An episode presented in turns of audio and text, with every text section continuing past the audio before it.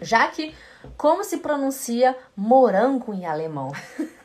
Gente, essa é uma palavra que eu demorei para aprender também, viu? Seria assim, olha. Você fala Erdbeere. Erdbeere. O, o primeiro R a gente não pronuncia.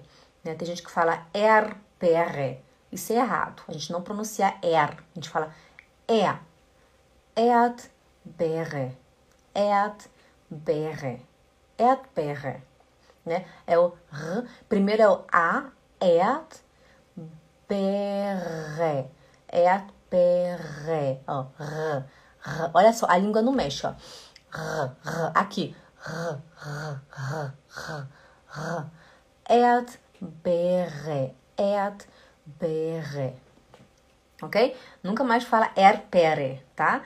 O suíço, eu acho que suíço fala assim, né? Isso é o dialeto aqui da Suíça, eles falam Erdbeere, né? Mas alemão fala Erdbeere. Erdbeere. Okay? Also, ich möchte gern Erdbeeren, oh, Erdbeere, Erdbeere ou Erdbeeren, que é o plural, essen.